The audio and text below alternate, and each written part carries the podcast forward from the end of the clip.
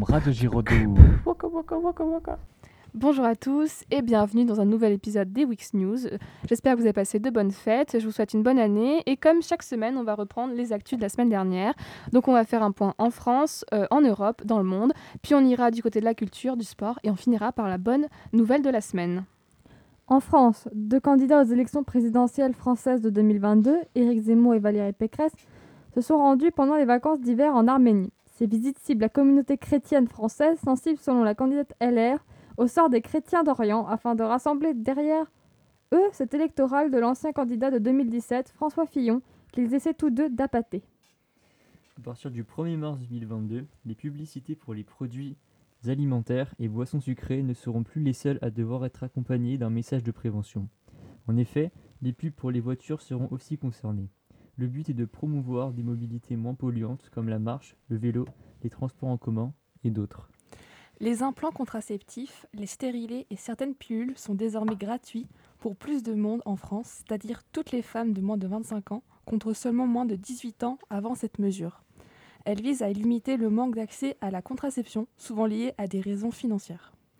De nombreux cas d'injures et de dégradation de militants d'Éric Zemmour envers des députés et des représentants de partis politiques de gauche et même d'extrême droite ont été constatés ces dernières semaines. Elles ont fait l'objet de plaintes, notamment du député de la France insoumise Adrien Quintens et de Marine Le Pen. Suite à la flambée des contaminations, le Premier ministre Jean, Jean Castex a annoncé que le télétravail deviendrait obligatoire pour les entreprises qui le peuvent. Il a aussi mis en garde contre d'éventuelles sanctions en cas de non-respect de l'obligation que beaucoup d'employeurs sont encore réticents à appliquer. De plus, il a annoncé le retour des jauges pour les grands événements, sauf pour les meetings politiques. Covid. Le variant Omicron est désormais majoritaire en France et représenterait environ 62% des contaminations au Covid-19.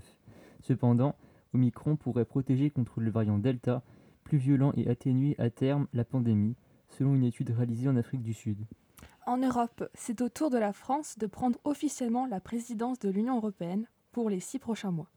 À la tête du lieu, elle va tenter de tenir l'objectif de réduire d'au moins 55% les émissions européennes de gaz à effet de serre d'ici 2030 ou encore réfléchir à l'instauration des salaires minimums dans chacun des États européens.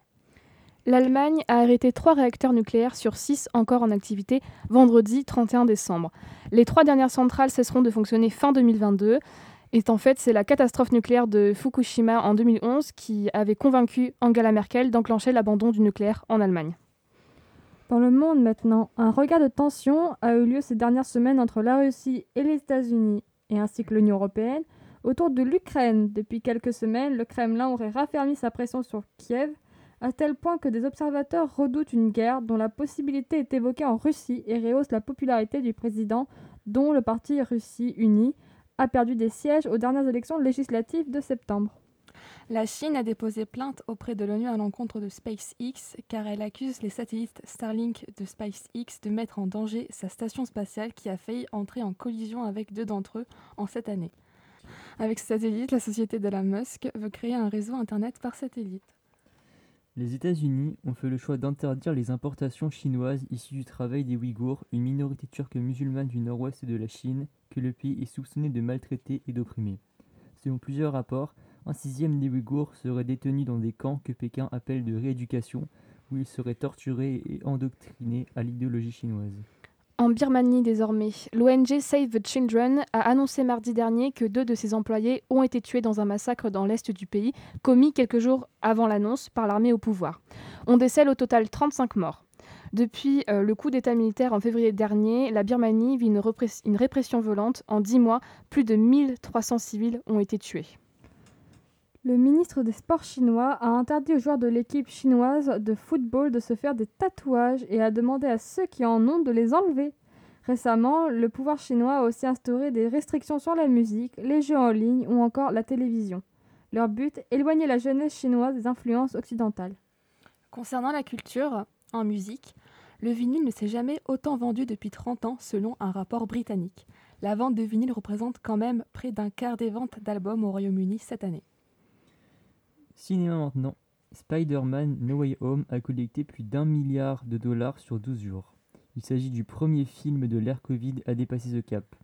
Il rejoint ainsi Star Wars, The Fork Awakens, qui avait réalisé cette, cette même performance en 2015. Et désormais le film de la semaine.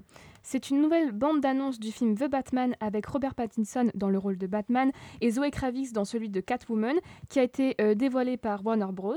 L'histoire raconte les enquêtes que mène Batman sur les meurtres perpétrés par Riddle, un criminel posant des énigmes sur ses lieux de crime. Le film sortira au cinéma le 2 mars en France. Quant aux échecs, le grand maître Maxime Vachier-Lagrave, 31 ans, a remporté le championnat d'échecs en blitz, qui sont des parties en cadence ultra rapide. Une belle performance pour le français car sa discipline reste largement dominée par les Russes et les Norvégiens. Pour le sport, en foot, on n'arrête plus Manchester City. Les Citizens enchaînent une onzième victoire consécutive en Première Ligue en battant Arsenal 2 contre 1. Ils sont premiers au championnat avec 11 points d'avance sur Chelsea qui a un match en retard. Et maintenant le tennis. L'ATP Cup marque le début de la saison 2022. Cette compétition internationale par équipe regroupe 16 nations. Et enfin, le sport mécanique. La 44e édition du Dakar a démarré à Jeddah en Arabie Saoudite. Les 578 véhicules en lice devront parcourir 8375 km en 12 étapes. L'arrivée est prévue pour le 14 janvier.